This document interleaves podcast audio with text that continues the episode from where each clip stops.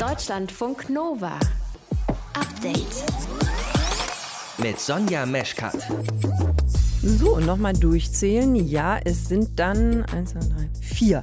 Vier Impfstoffe, die zugelassen sind für die EU. Neu dabei der Impfstoff von Johnson Johnson. Der soll, wenn alles so läuft wie geplant, Ihr wisst ja, klappt nicht immer so wie angedacht mit den Impfstoffen. Ne? Also theoretisch soll dieser Impfstoff ab April an die EU geliefert werden. Wie wirksam dieser vierte Impfstoff ist, ich habe darüber gesprochen mit Carsten Watzel, der ist Immunologe am Leibniz-Institut. Der ist ähnlich wie die anderen Impfstoffe in einer großen Studie getestet worden und da hat sich halt diese Effektivität von 66 Prozent gezeigt. Und wenn man sich nur die Fälle anguckt, mit denen die Leute im Krankenhaus gelandet sind oder an denen sie sogar gestorben sind, da war der Impfstoff Impfstoff zu 100 Prozent effektiv. Weiteres Thema bei uns ist die Abwertung von jungen Politikerinnen auf Social Media. Laura Schieritz kennt das leider. Sie ist die stellvertretende Bundesvorsitzende bei den Jungen Liberalen und hat unter anderem auf Twitter erklärt, warum diese Kommentare für sie dazu geführt haben, sich auf Social Media mehr ins Private zurückzuziehen. Konkreter Anlass war jetzt ein Kommentar von einem User namens Gerd. Ich werde sicherlich nicht wegen eines Kommentars die Flinte ins Korn werfen ich möchte mich ja nicht von einem Gerd, einem Anonymen aufhalten lassen, jetzt mich politisch einzubringen. Überhaupt nicht. Mir ging es halt wirklich um die Problematisierung solcher Kommentare. Und wir gucken nach zehn Jahren Fukushima darauf, wie weit Deutschland eigentlich jetzt ist beim Atomausstieg. Das war ja damals der Anlass dafür, dass eben Angela Merkel gesagt hat, also wir gehen dann doch mal lieber raus aus der Atomenergie. Im kommenden Jahr soll dieser Atomausstieg durch sein, 2022. Wie es läuft, auch das werden wir klären. Ihr hört zu, das ist schön. Deutschlandfunk Nova. Nur einen einzigen Pieks in den Armen, nicht zwei. Es reichen normale Kühlschranktemperaturen und Hausärztinnen und Ärzte könnten ihn einfacher verimpfen. Die EMA, die Europäische Arzneimittelagentur, hat heute das Okay gegeben für den Impfstoff von Johnson Johnson. Er darf also verimpft werden in der EU und auch die EU-Kommission hat das heute so abgenickt. Es ist dann eben neben AstraZeneca, Moderna, BioNTech der vierte Impfstoff, der zugelassen ist. 200 Millionen Impfdosen Dosen hat die EU bestellt und Anfang April könnte es eben auch losgehen damit, dass die dann auch ausgeliefert werden. Wir klären aber jetzt erstmal mit Carsten Watzel, wie dieser Impfstoff denn eigentlich wirkt und was er kann. Carsten Watzel ist Immunologe am Leibniz-Institut der TU Dortmund. Herr Watzel, das ist ja auch ein sogenannter Vektorimpfstoff, also so wie der von AstraZeneca. Was heißt das genau? Das heißt genau, dass man hier einen harmlosen Erkältungsvirus nimmt. In dem Fall ist das der Adenovirus 26. Und in den baut man einen Teil des Coronavirus ein. In dem Fall wieder den Teil des Spike-Proteins, der bei den anderen Impfstoffen auch drin ist. Mit diesem Adenovirus kommt dann dieser Teil in die Zellen und die Zellen machen dann das Spike-Protein und das wird vom Immunsystem als fremd erkannt und dagegen reagiert dann das Immunsystem und darauf beruht dann der Impfschutz. Mhm, okay, also dann arbeitet der Körper richtig, okay, entwickelt Antikörper. Wie wirksam ist dieser Impfstoff jetzt von Johnson Johnson? Der ist ähnlich wie die anderen Impfstoffe in einer großen Studie getestet worden. Da haben nahezu 44.000 Teilnehmer teilgenommen. Davon wird ja die Hälfte geimpft, die andere Hälfte kriegt Placebo, also Kochsalzlösung. Und dann schaut man, wie viele Leute sich dann infizieren. Und da hat sich halt diese Effektivität, die wir schon viel kennen, von 66 Prozent gezeigt. Das heißt, im Vergleich zur Placebo-Gruppe waren in der geimpften Gruppe 66 Prozent weniger Erkrankungen. Was man vielleicht noch sagen sollte, ist, dass gerade die schweren Erkrankungen noch besser reduziert worden sind. Da haben wir eine Effektivität von 85 Prozent. Und wenn man sich nur die Fälle anguckt, mit denen die Leute im Krankenhaus gelandet sind oder an denen sie sogar gestorben sind, da war der Impfstoff zu 100 Prozent effektiv. Das heißt, die Fälle sind nur in der Placebo-Gruppe aufgetreten. Und wie lang ist man dann geschützt? Welcher Zeitraum wäre das? Das ist noch im Moment die große Frage. Das mhm. kann man aktuell nicht beantworten. Sie hatten ja schon gesagt, diese Impfung beruht nur auf einer Impfung.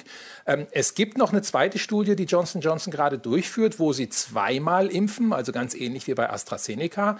Und es könnte sein, dass man vielleicht herausfindet, dass dieser Impfschutz jetzt zwar am Anfang sehr, sehr gut ist nach dieser einen Impfung, aber vielleicht nach einem Jahr oder länger dann doch wieder ein bisschen schwächer wird, dass man dann doch vielleicht irgendwann eine zweite Impfung braucht. Das kann man im Moment aber noch nicht sagen. Wie sieht es aus bei diesem Impfstoff mit den Nebenwirkungen? Da gibt es ja diese sogenannten Impfreaktionen, also die genau das anzeigen, nämlich dass das Immunsystem auf den Impfstoff reagiert, also sprich Schmerzen an der Einstichstelle, Abgeschlagenheit, Kopfschmerzen und so. Ähm, das betrifft so gut die Hälfte äh, teilweise der Geimpften und ist da sehr, sehr vergleichbar, ehrlich gesagt, wenn man sich die Prozentzahlen anguckt, äh, zu den anderen drei zugelassenen Impfstoffen. Also auch hier ist wieder so, am einen Tag nach der Impfung treten bei vielen Geimpften diese Nebenwirkungen auf. Die gute Nachricht ist, schwere Nebenwirkungen sind nicht aufgetreten. Und äh, bei diesem Impfstoff von äh, Johnson Johnson, der auf ja, diesem Adenovirus basiert, hat die Firma schon einen zugelassenen Impfstoff gegen Ebola. Und es gibt weitere Impfstoffe, ähm, die auf dieser Technik beruhen, die äh, gerade auch klinisch erprobt werden. Das heißt, mit diesem Adenovirus äh, sind schon über 200.000 Menschen geimpft worden. Und da haben sich auch keine schweren Nebenwirkungen gezeigt. Das heißt, das ist schon mal eine gute Nachricht. Ich würde gerne noch mal mit Ihnen gucken auf den Impfstoff auch von AstraZeneca, wo Sie gerade schon Nebenwirkungen angesprochen haben. Ähm, wir haben ja heute Meldungen bekommen, dass eben unter anderem Dänemark und Norwegen die Impfung erstmal gestoppt haben, weil es eben eine mögliche Verbindung gibt äh, zu Gerinnungsstörungen im Blut. Was können Sie uns dazu sagen? Wie schätzen Sie das ein? Wir befinden uns ja aktuell in einer Situation, wo wir die Impfungen auch sehr gut überwachen. Und von daher ist es natürlich jetzt erstmal äh, gut, dass solche Fälle untersucht werden. Ähm, das Einstellen der Impfung insgesamt halte ich so ein bisschen für eine Überreaktion, weil in der klinischen Studie sind keine Gerinnungsstörungen aufgetreten. In Großbritannien ist der AstraZeneca-Impfstoff schon bei über 10 Millionen Menschen verimpft worden und da gibt es auch eine Impfüberwachung. Da ist bisher auch kein einziger Fall aufgetreten. Das heißt, äh, wenn das wirklich jetzt ursächlich mit der Impfung zusammenhängt, und das ist ja im Moment die große Frage, wäre das eine extrem seltene Nebenwirkung, die bei einem in 10 Millionen Geimpften auftreten würde. Das heißt, da bräuchte man sich ehrlich gesagt gesagt auch keine jetzt riesengroßen Sorgen machen. Und von daher ist eher auch eher unwahrscheinlich, dass das jetzt wirklich kausal zusammenhängt. Also deshalb jetzt die gesamte Impfung äh, mit AstraZeneca einzustellen, halte ich so ein bisschen für übertrieben, ehrlich gesagt. In der Pandemie, das haben wir auch schon gelernt, wird ja sehr viel im Konjunktiv formuliert. Bei Johnson Johnson heißt es, wenn die EMA, das wissen wir jetzt, dass sie das getan hat, also wenn es eine Zulassung gibt für diesen Impfstoff, dann könnte das den Impfprozess beschleunigen. Was sagen Sie denn, könnte oder wird? Weil auch das haben wir jetzt schon gehört. Es gibt offenbar Zweifel daran, dass der Hersteller eben pünktlich äh, oder ausreichend liefern kann, weil der wird in den USA produziert. Faktisch herrscht da ein Exportstopp äh, für Corona-Impfungen. Was glauben Sie denn? Gibt das jetzt noch mal einen entscheidenden Schub, wenn wir diesen vierten Impfstoff auch noch haben? Zumindest wenn diese Dosen, die angekündigt sind, also für das zweite Quartal, würden wir hier in Deutschland 10 Millionen Dosen von diesem Impfstoff bekommen. Und das würde auch bedeuten, wir könnten damit 10 Millionen Menschen schützen. Und das ist schon ein großer Teil der Leute, die wir jetzt wirklich äh, in Prioritätsgruppe 2 und 3 schützen müssten. Das heißt, das würde uns schon einen großen Schritt weiterbringen. Und ich bin natürlich zuversichtlich und hoffe natürlich auch, dass diese 10 Millionen Dosen im zweiten Quartal hier ankommen. Da muss man leider noch im Konjunktiv bleiben. Ob das dann wirklich auch geschieht, ähm, ja, ich hoffe es. Müssen wir gucken. Herr Watzel, danke erstmal fürs Erklären. Also auch der Impfstoff von Johnson Johnson ist zugelassen durch die EMA. Wie dieser Impfstoff wirkt, hat uns im Update Carsten Watzel erklärt. Er ist Immunologe. Deutschlandfunk Nova. Update. Was ist denn los seit voriger Woche bei der CDU, CSU. Nach diesen Maskenaffären um zwei Bundestagsabgeordnete zieht heute ein weiterer CDU-Politiker Konsequenzen aus Lobbyismusvorwürfen und das von einem wichtigen Wahlwochenende. Wir reden darüber mit Jan Bungartz aus unserer Nachrichtenredaktion. Jan, wer ist da heute zurückgetreten und warum? Ja, das ist der, CDU-Politiker Mark Hauptmann aus Thüringen, hat sein Mandat als Bundestagsabgeordneter mit sofortiger Wirkung niedergelegt, hat gegenüber der Zeitung Die Welt gesagt, dass er mit dem Rücktritt einen Schlussstrich ziehen will, weil es Anfeindungen wegen der Vorwürfe gegen ihn gegeben habe. Die eigentlichen Vorwürfe bestreitet Hauptmann allerdings. Und worum geht's da? Es sind ja keine Maskengeschäfte, ne? Ähm, ja und nein. Also Hauptmann hat, das ist bestätigt, in der Corona-Pandemie auch Masken an Landkreise in Thüringen vermittelt oder wenigstens angeboten. Dafür soll aber keine Provision geflossen sein. Es gibt aber noch andere Korruptionsvorwürfe um ein Regionalblatt, das der CDU-Politiker in Südthüringen herausgibt, so eine kleinere Regionalzeitung. Da waren unter anderem Werbeanzeigen von Ländern wie Aserbaidschan, Taiwan und Vietnam geschaltet worden. Und es gab wohl auch entsprechende Berichte über diese Länder im redaktionellen Teil der Zeitung. So, und der Vorwurf ist jetzt eben, dafür habe Hauptmann Geld kassiert. Laut dem Spiegel zum Beispiel 16.000 Euro aus Aserbaidschan für eine Werbeanzeige über Reisen in die Hauptstadt Baku. Und was sagt Hauptmann dazu? Ja, er widerspricht diesem Vorwurf, dass Geld an ihn geflossen sei und es habe auch keine Einflussnahme auf seine politische Arbeit gegeben. Ähm, dass er sein Bundestagsmandat jetzt abgibt, begründet er damit, äh, seine Familie schützen zu wollen. Es gebe eben Anfeindungen gegen ihn und er werde von Medienanfragen überhäuft. Hauptmann spricht auch davon, dass da Fakten verzerrt und äh, falsch dargestellt würden. Also bewiesen ist definitiv noch nichts. Nur für die CDU kommt dieser weitere Rücktritt natürlich zu keinem guten Zeitpunkt. Äh, absolut. Wir hatten ja äh, erst zwei Rücktritte kürzlich aus den Unionsfraktionen und aus den Parteien vom Bundestagsabgeordneten Georg Nüßlein und von Nikolaus Löbel. Der hat zusätzlich auch sein Bundestagsmandat niedergelegt.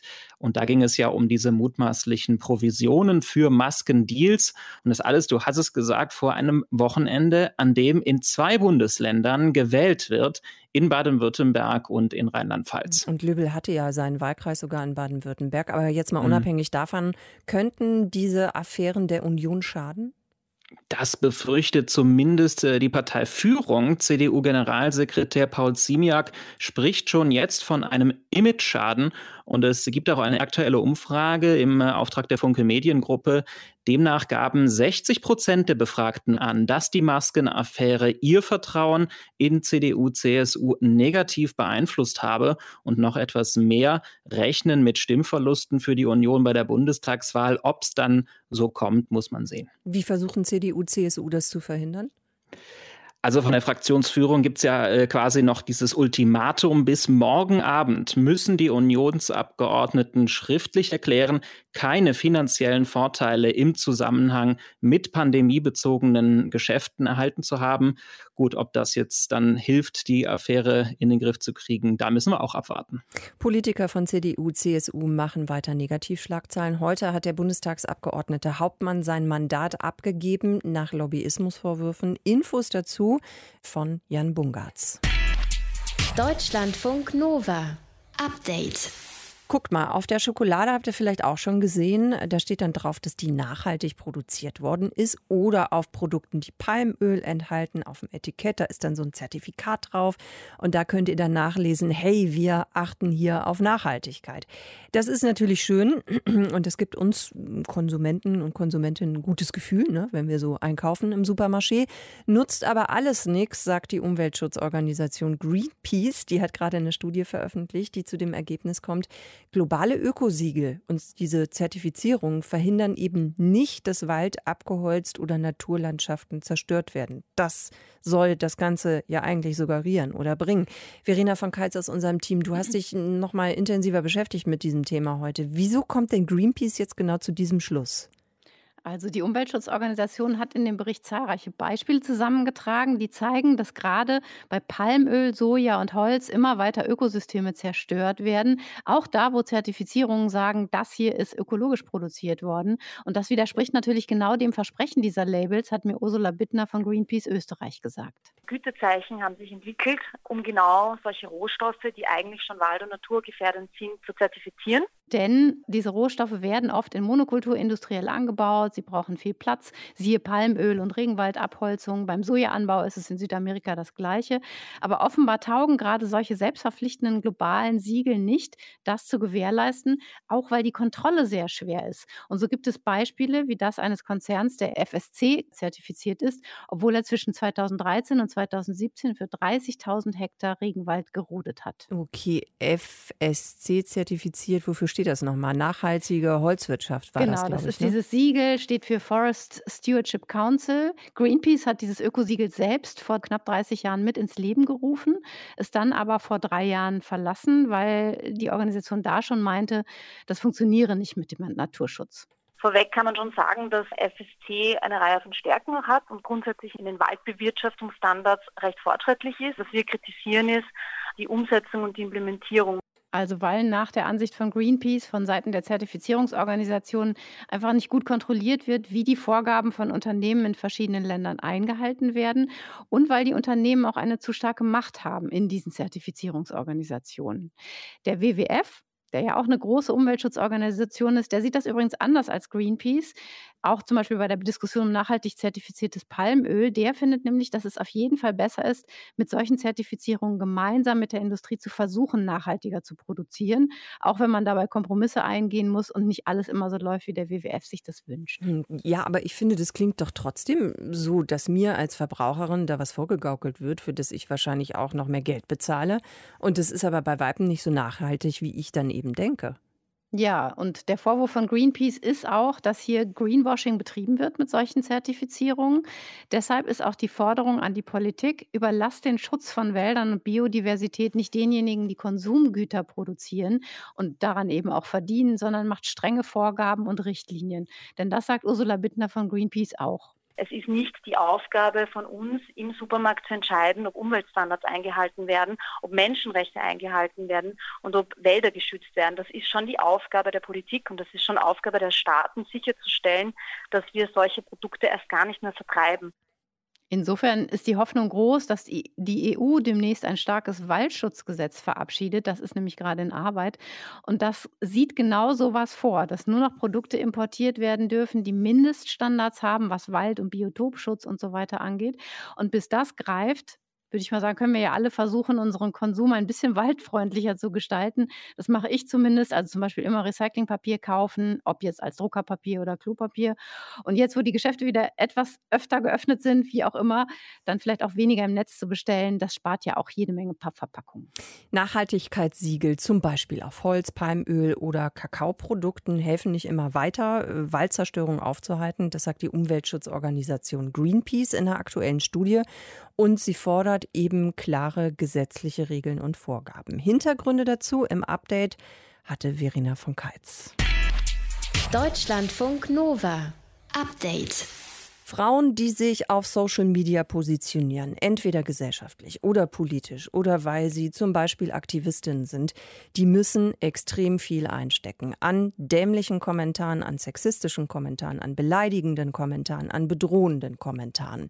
Viele Frauen halten das aus, versuchen sich zu wehren, melden die Kommentare, blocken bestimmte User, Userinnen.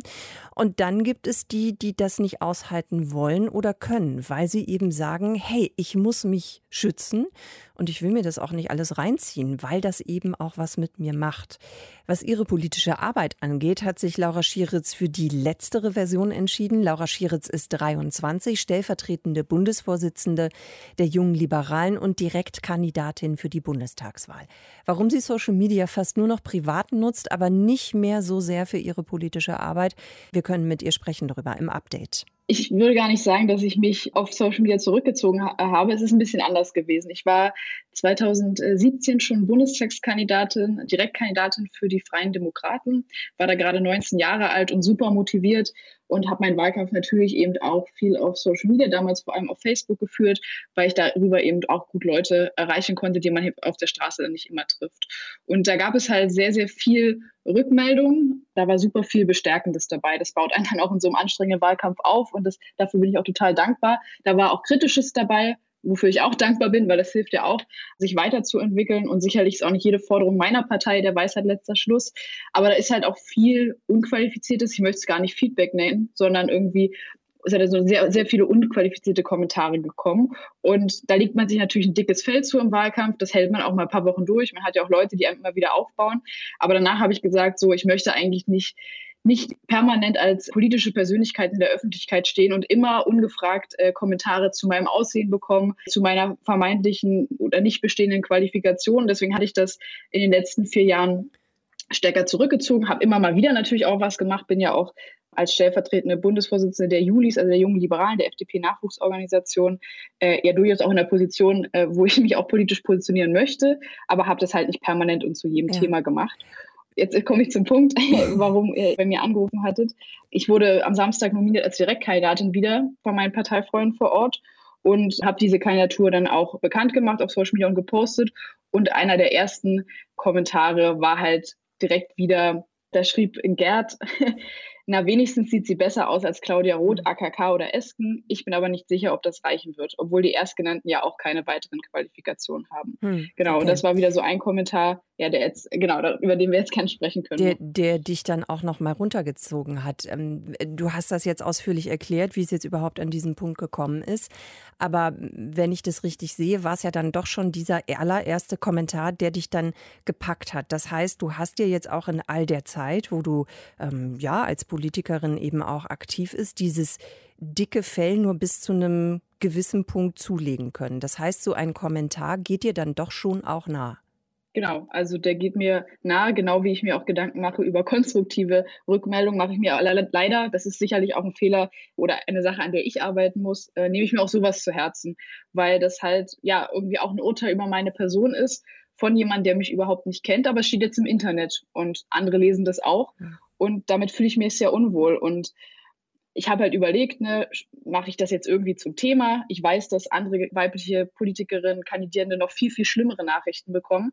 Vielleicht ist es auch sicherlich nicht der unterirdischste Kommentar, den ich je bekommen habe, aber ich habe gedacht, ich, ich möchte es einfach mal zeigen, was einem begegnet, wenn man als junge Frau vor allem, ich glaube, es hat auch durchaus, wenn man den Kommentar jetzt zugrunde legt, auch was mit meinem Geschlecht zu tun, sich politisch einbringt was dann halt für Rückmeldungen kommen. Und ich möchte eigentlich nicht so tun, als wäre das in Ordnung oder normal, über Menschen, nur weil sie sich politisch irgendwo einbringen, solche Dinge ins Netz zu hm. schreiben. Dich genau. auch abzuwerten in diesem Kommentar. Ne? Du hast das, äh, Laura, ja eben schon mal kurz angesprochen. Also das weißt du ja auch, dass Social Media eben ein wichtiges Mittel ist, um potenzielle WählerInnen zu erreichen. In diesem Jahr sind viele Landtagswahlen. Wir haben die Bundestagswahl im September. Wie machst du das denn dann? Also du sagst auf der einen Seite, das ist mir an der Stelle zu viel. Ich habe eigentlich auch keinen Bock mehr auf solche Kommentare. Andererseits brauchst du ja dieses Mittel irgendwie auch, um vielleicht deinen Wahlkampf vernünftig betreiben zu können. Ist das so ein Spagat, den du dann am Ende nicht hinbekommst oder wie löst du das? Doch, den will ich natürlich hinbekommen. Ich möchte mich ja nicht von einem Gerd anonym aufhalten lassen, jetzt mich politisch einzubringen. Überhaupt nicht. Mir ging es halt wirklich um die Problematisierung solcher Kommentare bei mir. Ich habe Leute, die hinter mir stehen. Ich habe auch viel, sehr, sehr, sehr viel Liebesfeedback von Parteifreunden bekommen, aber auch von, an, aus anderen Parteien, äh, das einen natürlich dann auch total aufbaut. Und ich werde sicherlich nicht wegen eines Kommentars die Flinte ins Korn werfen und mir auch in den nächsten Monaten wird man natürlich immer weiter auch abstumpfen und wieder ein dickeres Fell bekommen. Aber ich wollte es problematisieren, weil Demokratie auch nur funktioniert, wenn alle Lust haben, sich einzubringen. Und solche Kommentare tragen halt nicht dazu bei, dass es Spaß macht, sich politisch einzubringen. Und gerade wenn wir auch darüber reden, dass Frauen ja leider so stark unterrepräsentiert sind in politischen Ämtern, dann ist das sicherlich auch ein Punkt. Denn Frauen werden halt ganz häufig aufgrund ihres Aussehens abgewertet oder auch für inkompetenter abgestempelt und sagen vielleicht auch häufiger so, ey, das muss ich mir eigentlich nicht geben. Da mhm. setze ich meine Kräfte halt an anderer Stelle ein, entweder gar nicht in der Politik oder ich mache halt irgendwie die zweite Reihe in der Partei. Ich organisiere den Wahlkampf, ich, ich mache die Flyer und dann bin ich aber auch nicht sichtbar äh, und es steht wieder jemand anderes da vorne. Und deswegen wollte ich das problematisieren, damit sich vielleicht langfristig auch die Kultur generell ändert und damit auch meine weiblichen Mitkandidierenden auch sehen, dass es nicht unbedingt Schwäche ist, alles, wenn, wenn einen sowas auch trifft. Laura, ich glaube, da haben wir tatsächlich äh, noch einen langen Weg vor uns, bis wir das mal hinbekommen, ja. vernünftig auf Social Media. Wir drücken natürlich die Daumen, dass es dir äh, irgendwie gelingt und dass du es trotzdem schaffst, mit solchen Kommentaren umzugehen. Danke dir auf jeden Fall fürs Erklären im Update. Laura Schieritz ist die stellvertretende Bundesvorsitzende der Jungen Liberalen und sie hat uns erklärt, wie sie eben mit abwertenden Kommentaren auf Social Media umgeht. Es hat bei ihr den Effekt, dass sie auf Social Media sich weniger politisch äußert, sondern das eher nur noch privat nutzt. Wieso, weshalb, warum habt ihr erfahren von ihr im Update? Deutschlandfunk Nova. Update. Die dritte Welle ist ja schon längst da. Das hat Lothar Wieler, der Chef vom Robert Koch Institut, nochmal betont. Wir gucken nochmal auf die Zahlen. Etwas mehr als 14.300 Neuinfektionen innerhalb eines Tages, fast 2.500 mehr als vor einer Woche. Und die Inzidenz liegt bei fast 70. Gestern war sie bei 65. Wenn die Infektionszahlen steigen, dann bedeutet das auch, dass die Arbeitsbelastung für das Pflegepersonal wieder mehr wird. Genau jetzt warnt der Weltbund der Krankenpflegerinnen, der ICN, vor einem massenhaften Ausstieg des Pflegepersonals aus dem Job. Der ICN sagt, in immer mehr Ländern wollen Pflegekräfte aus dem Beruf raus. Zu viel Stress, Burnout, zu wenig Geld, Schichtdienste. Das sind auch Gründe, warum zum Beispiel in Deutschland seit Beginn der Pandemie mehr als 9000 PflegemitarbeiterInnen hingeschmissen haben. Dass die Pandemie die Probleme in der Pflege verschärft, das wissen wir spätestens seit dem vorigen Jahr. Nova-Reporter Matthias von Lieben mit einem Update im Update. Das hier ist mittlerweile ein Jahr her. März 2020. Erinnert ihr euch? Zu Beginn der Pandemie traf sich halb Deutschland abends auf dem Balkon und klatschte Ärztinnen und Pflegepersonal Beifall für ihre harte Arbeit auf den prall gefüllten Intensivstationen. Das interessiert uns auch ehrlicherweise überhaupt nicht, ob da jetzt jemand applaudiert oder nicht, sagt Alexander Jorde. Er ist Gesundheits- und Krankenpfleger, SPD-Mitglied und wurde 2017 bekannt, als er Angela Merkel in der ARD-Wahlkampfarena mit seinem Arbeitsalltag konfrontierte.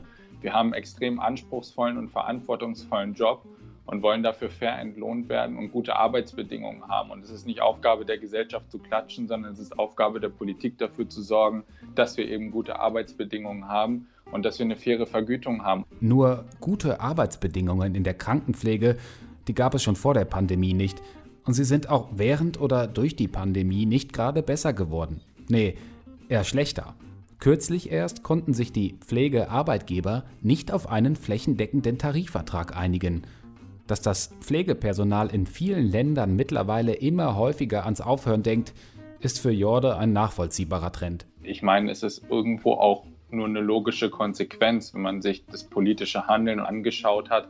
Ich kann es zu 100 Prozent nachvollziehen und ich glaube ehrlicherweise auch, dass das vielleicht auch nur der Anfang ist. Die Rede ist schon von einem Flexit, also sinngemäß einem kompletten Ausstieg der Pflegenden aus der Pflege. Und Jorde hat irgendwie nicht das Gefühl, dass sich die Politik dem entgegenstellt. Auch nicht in Pandemiezeiten. Und dazu kommt eben, dass es eine sehr belastende Situation ist in der Arbeit mit Corona-Patienten. Und ähm, dazu kommt eben, dass durch mehr Personalausfall, mehr Personalwegfall eben auch die Arbeitslast steigt, dass mehr Patienten betreut werden müssen, dass mehr gearbeitet werden muss. Auch Jana Langer, Krankenpflegerin und Personalrätin an einer großen Klinik in Ulm, hat genau diese Entwicklung befürchtet. Die Corona-Pandemie war jetzt quasi so eine Art äh, Brandbeschleuniger für die Problematik, die es in der Pflege gibt. Und die Leute sind so ausgebrannt worden jetzt, äh, dass das für uns eine logische äh, Folge ist diejenigen, die reduzieren können, reduzieren und diejenigen, die ganz raus möchten, die haben jetzt den Entschluss gefasst und, und gehen. Ähnliches berichtet Janine Sturm, seit acht Jahren Krankenschwester in Berlin. Ich merke es bei mir selbst, ich merke es bei meinen Kollegen. Wir sind schon so langsam am Rande der Belastung. Es ist schon längst der Punkt erreicht, wo man ganz klar sagen muss, man kommt körperlich und emotional einfach an seine Grenzen. Sturm sagt, strukturelle Probleme, die schon lange bestehen, werden während der Pandemie wie unter einem Brennglas sichtbar. Überstunden, Verantwortung für zu viele Patientinnen, schlechte Bezahlung.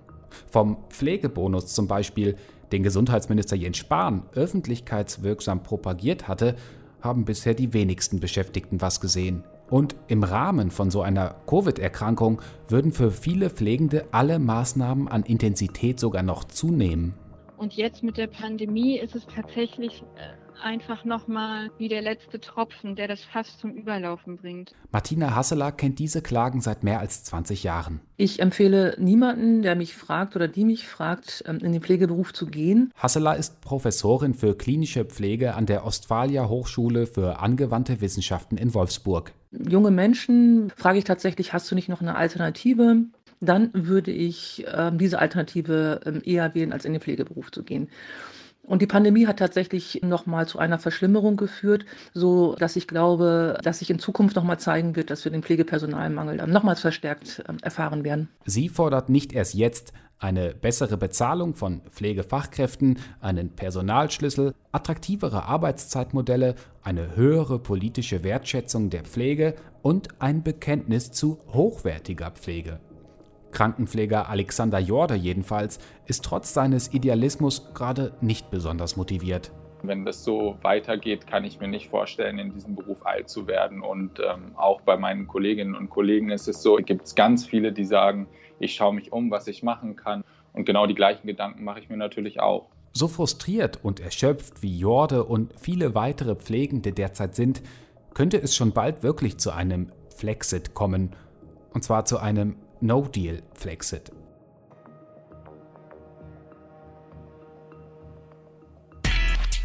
Deutschlandfunk Nova.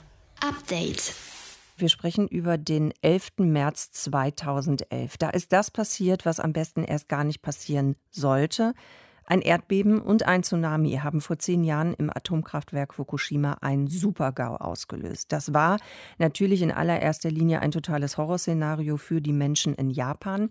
Es hat aber auch die Politik in Deutschland nachhaltig beeinflusst. In Fukushima haben wir zur Kenntnis nehmen müssen, dass selbst in einem Hochtechnologieland wie Japan die Risiken der Kernenergie nicht sicher beherrscht werden können. Bundeskanzlerin Angela Merkel hat vor zehn Jahren angeordnet, dass Deutschland aussteigt aus der Atomkraft und zwar bis zum kommenden Jahr, also bis 2020. Wie weit Deutschland ist in diesem Prozess? Ich habe nachgefragt bei Georg Ehring aus unserer Umweltredaktion. Georg, klappt das denn mit dem Ausstieg im kommenden Jahr? Ja, das ist ziemlich sicher, dass das klappt. Ende 2022 ist Schluss für die letzten drei Atomkraftwerke in Deutschland. Die Laufzeitbegrenzung ist ja beschlossene Sache. Die Unternehmen haben sich damit abgefunden und äh, es gibt keine politische Kraft, die die Aussicht hat oder auch den äh, entschlossenen Willen, das wirklich zurücknehmen zu wollen. Bundesumweltministerin Svenja Schulze hat das heute nochmal bekräftigt mhm. und sie sagte, der Ausstieg ist nicht komplett, solange nicht auch Brennelementefabriken, die gibt es noch in Gronau und in Lingen auch geschlossen werden, die stellen atomare Brennelemente für das Ausland her und die gibt es nach wie vor in Deutschland und das passt nicht zum Atomausstieg. Aber das Zeitalter der Stromerzeugung mit Hilfe der Atomkraft, das ist nächstes Jahr definitiv vorbei. Das, was du gerade noch mal erwähnt hast, also Svenja Schulze, das ist das Konzept, was sie vorgestellt hat, dieser Zwölf-Punkte-Plan. Ne? Ja, die beiden Fabriken, die müssten auch dicht gemacht werden. Das ist vom Atomausstieg bisher nicht betroffen. Und das ginge nur mit einer Entschädigung der Betreiber. Und da gibt es in der Koalition bisher keinen Willen zu. Das wird also in dieser Wahlperiode sicherlich noch nicht entschieden werden. Dann lass uns noch mal gucken auf die Atomkraftwerke. Wie viele Atomkraftwerke waren das eigentlich mal und wie viele sind jetzt noch am Netz? Es waren mal drei Dutzend Reaktoren, 30 in der alten Bundesrepublik und sechs in der DDR, die irgendwann in Betrieb waren. Seit Anfang der 1960er Jahre, da waren kleine Forschungsreaktoren dabei, wie das Atomkraftwerk in Kahl und große Reaktoren mit über 1300 Megawatt.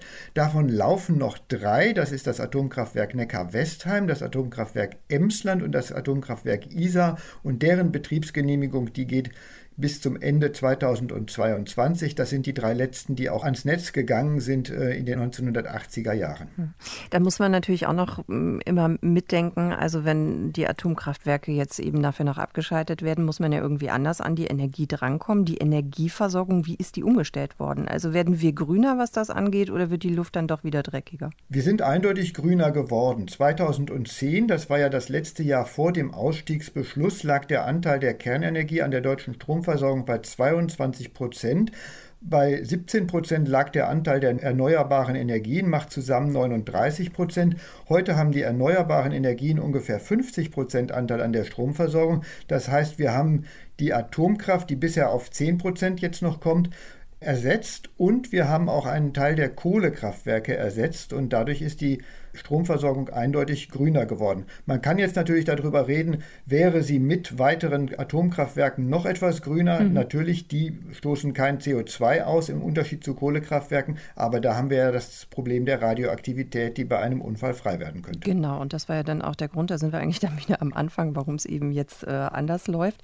Hm, was passiert denn dann eigentlich mit den abgeschalteten Anlagen, sag mal? Also oder mit dem Material, was da irgendwie noch übrig bleibt? Da gibt es im Grunde zwei Wege. Das eine ist der sichere Einschluss. Das Atomkraftwerk in Hamm-Üntrop, ein Thorium-Hochtemperaturreaktor, ist seit Ende der 80er Jahre im sicheren Einschluss. Da wartet man darauf, dass die Radioaktivität teilweise abklingt, um es dann leichter abreißen zu können. Oder man macht einen Rückbau nach kürzerer Zeit. Das hat den Vorteil, dass man das dann nicht so lange bewachen muss. Äh, das Problem sind natürlich die abgebrannten Brennelemente, die weiter strahlen, die auch Millionen Jahre weiter strahlen. Die werden in Castorbehältern verpackt und in Zwischenlager gebracht und man hofft, dass es dann irgendwann ein Endlager gibt, wo man die äh, los wird. Aber auch da werden sie dann für viele Jahre weiter strahlen. Ja, die Endlager, das ist ja eh so eine ewige Diskussion. Ne? Also wo wird der Atommüll dann äh, gelagert bis zum, weiß ich nicht, St. Nimmerleinstag oder so? Wie ist denn da der Stand der Dinge? Da ist der Stand, dass Deutschland derzeit nach einem Endlager sucht. Die Bundesgesellschaft für Endlagerung hat eine Karte vorgelegt, nach der mehr als die Hälfte des Bundesgebietes prinzipiell geeignet ist. Bis 2030 soll das entschieden sein.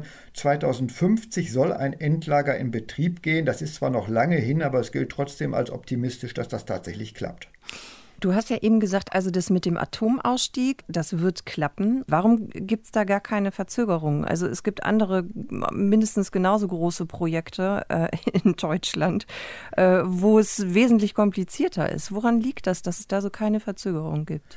Also der Atomausstieg selbst ist ein Verwaltungsakt, eine bürokratische Anordnung, die kann man einfach erlassen, im Unterschied zum Beispiel zu einem großen Bauprojekt.